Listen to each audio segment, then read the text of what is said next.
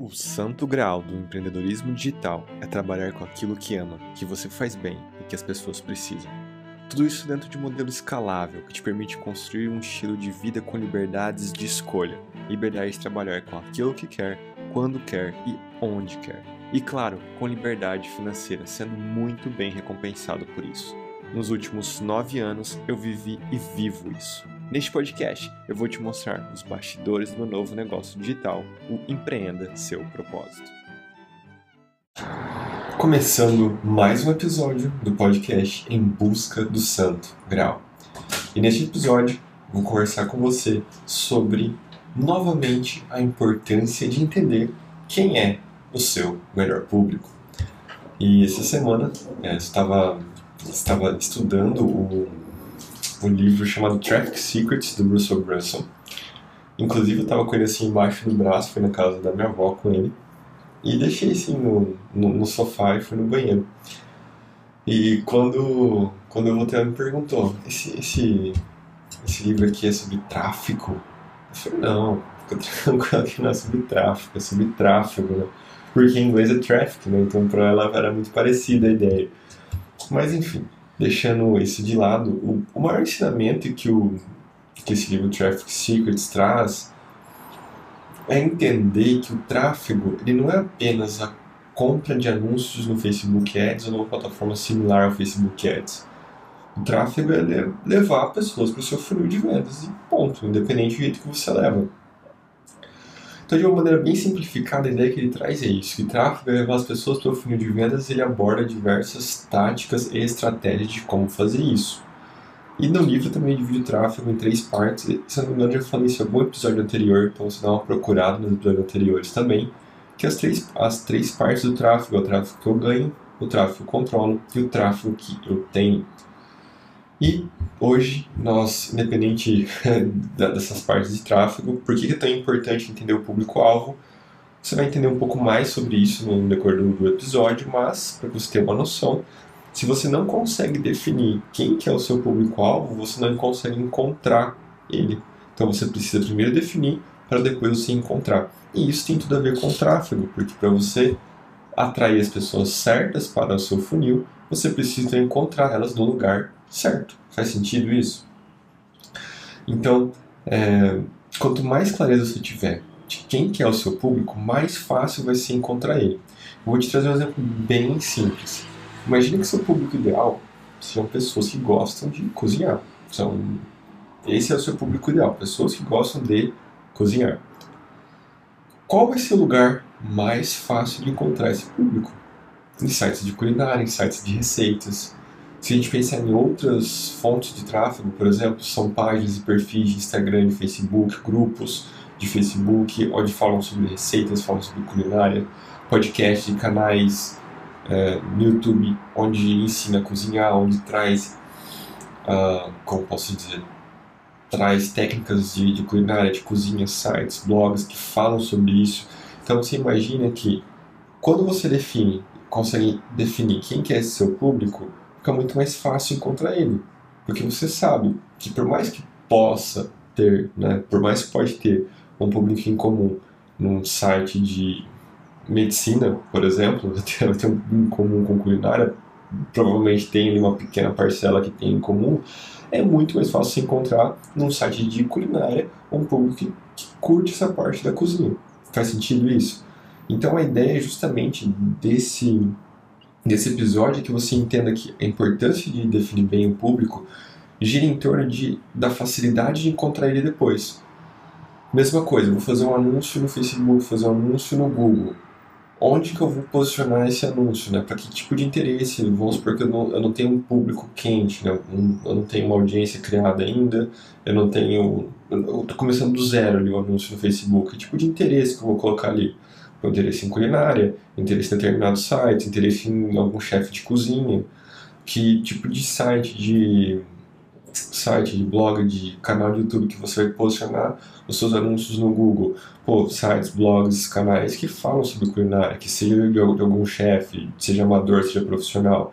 Porque ali está congregando aquelas pessoas que gostam da culinária, que gostam de cozinhar, que gostam de aprender novas receitas. Então, você começa a, ao, ao definir o seu público, você começa então a procurar eles no lugar que faz mais sentido encontrar esse tipo de público.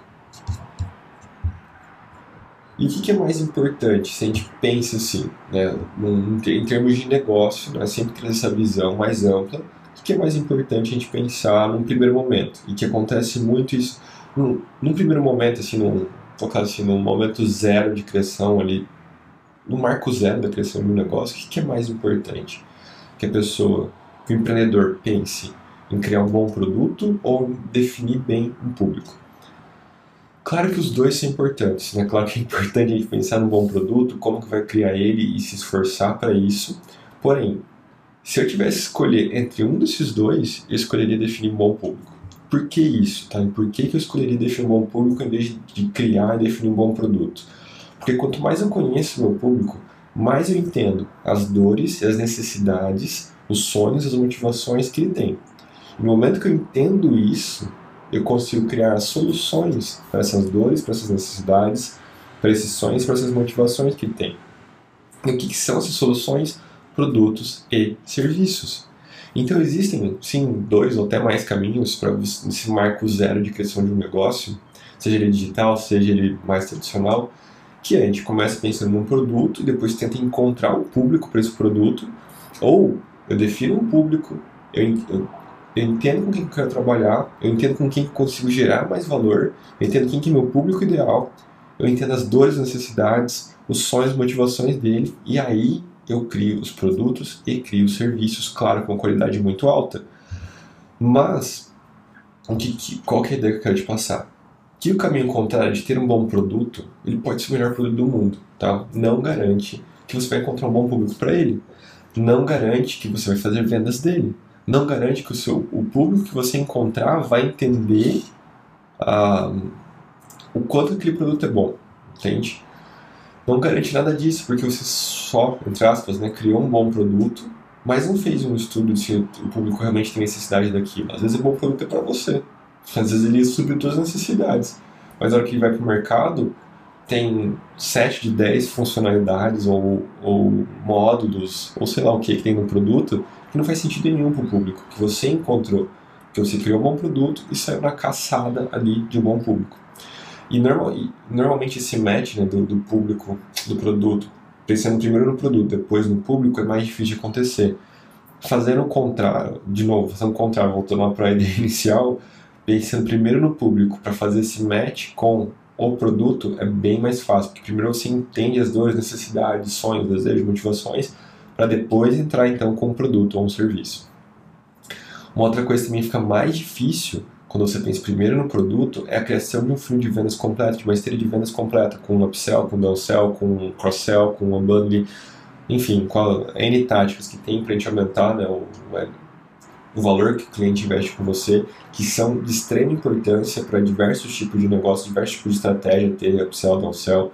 Para você ter noção, quando a gente implementa upsell em empresas, cresce em torno de 15% dependendo do faturamento, o faturamento em termos de lucro cresce bem mais do que isso, dependendo de 25%, 30% aumento de lucro, só implementar um upsell.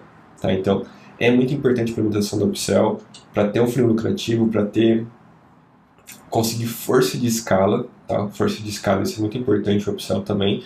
Para que você entenda o que é um upsell, é um produto que vai complementar o primeiro produto, um produto que vai acelerar os resultados do primeiro produto, um produto que vai automatizar algumas coisas do primeiro produto. Para que você consiga pensar isso de uma maneira, vamos dizer assim, linear, né? tem o produto 1 que é o produto de entrada. Qual que vai ser o upsell, que complementa, que acelera, que automatiza? Bom, não sei. se eu penso primeiro no produto, é mais difícil pensar nesse segundo produto. Agora, se eu penso no público, necessidade, dor, desejo, sonho motivações dele, fica muito mais fácil pensar qual vai ser o primeiro upsell, qual vai ser o segundo upsell, o terceiro e por aí vai.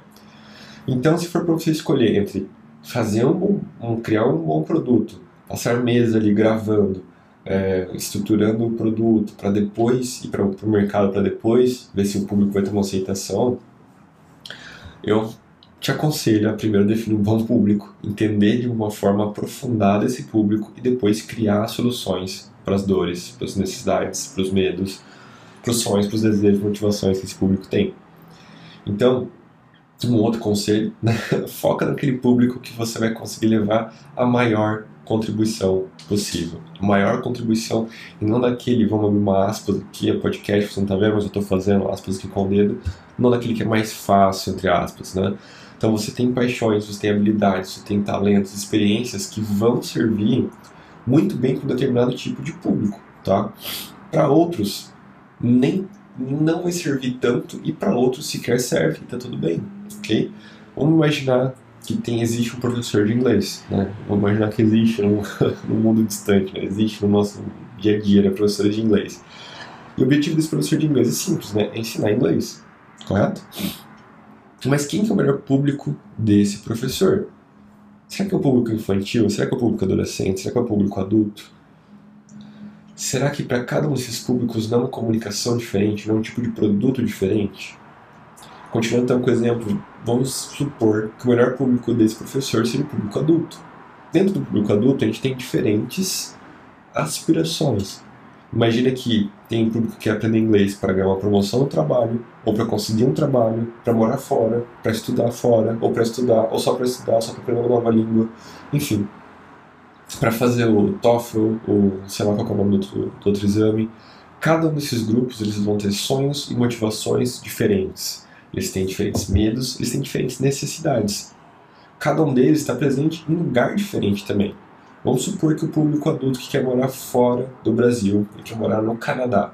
Então tem um podcast que é dos irmãos Preza que ensina a migrar pro Canadá. Será que não é melhor para esse professor fazer um tipo de parceria paga ou qualquer tipo de parceria com quem quer migrar para o Canadá com o podcast deles? Com certeza, porque está conectando com a vontade, aquele sonho daquele público.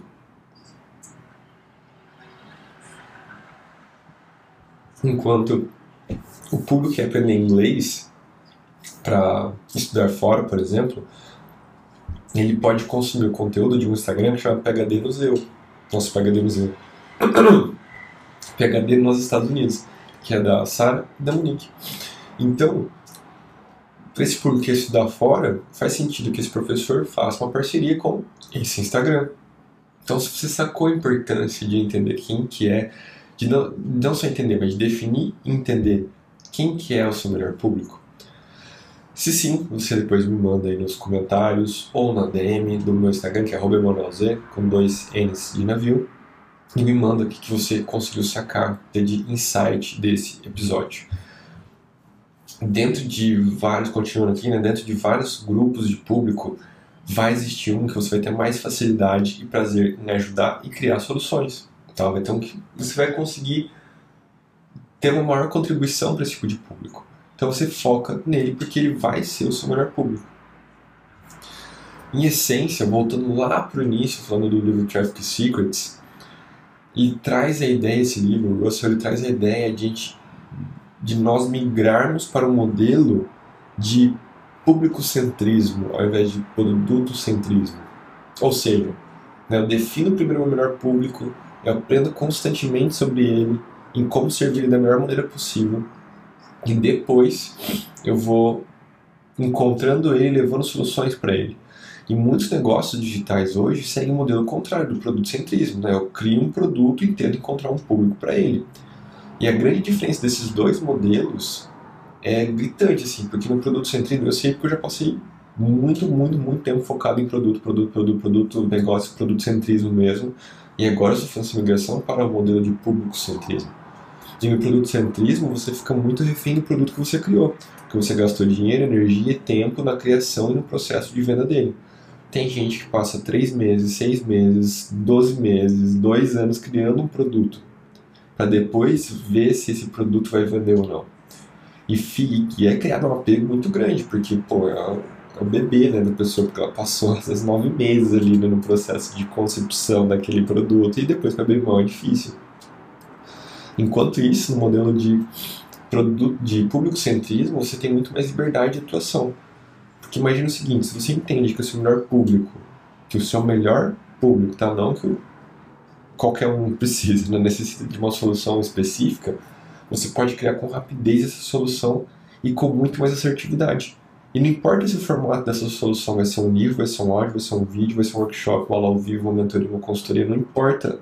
Sim, eu acho que importa, mas o mais importante é entender a necessidade do seu público ideal, do seu melhor público, e agora trazer uma solução que sirva para ele. Faz sentido isso? Você conecta então que uma dor, uma necessidade a uma solução que você pode entregar. Então, quando você migra para esse modelo de público-centrismo, fica muito mais fácil a criação de soluções, criação de novos produtos e serviços, porque você começa a entender de forma profunda quem que é essa pessoa. Então, esse foi o episódio sobre a importância de entender quem é o seu melhor público. De novo, o seu melhor público e não um público nota 6 ou 7, aquele que você realmente entende de forma profunda, aquele que você tem vontade, tem prazer, tem alegria de trabalhar com esse tipo de público, aquele que suas experiências, suas habilidades, seus dons, seus talentos se conecta melhor.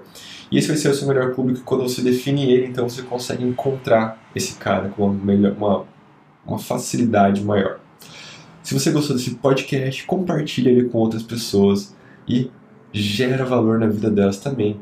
Se você também gostou do podcast, se inscreva nele e fique atento às notificações para ouvir os próximos episódios. Me siga também lá no Instagram, arroba com dois N de navio, e nós nos vemos nos próximos episódios. Um abraço e até mais!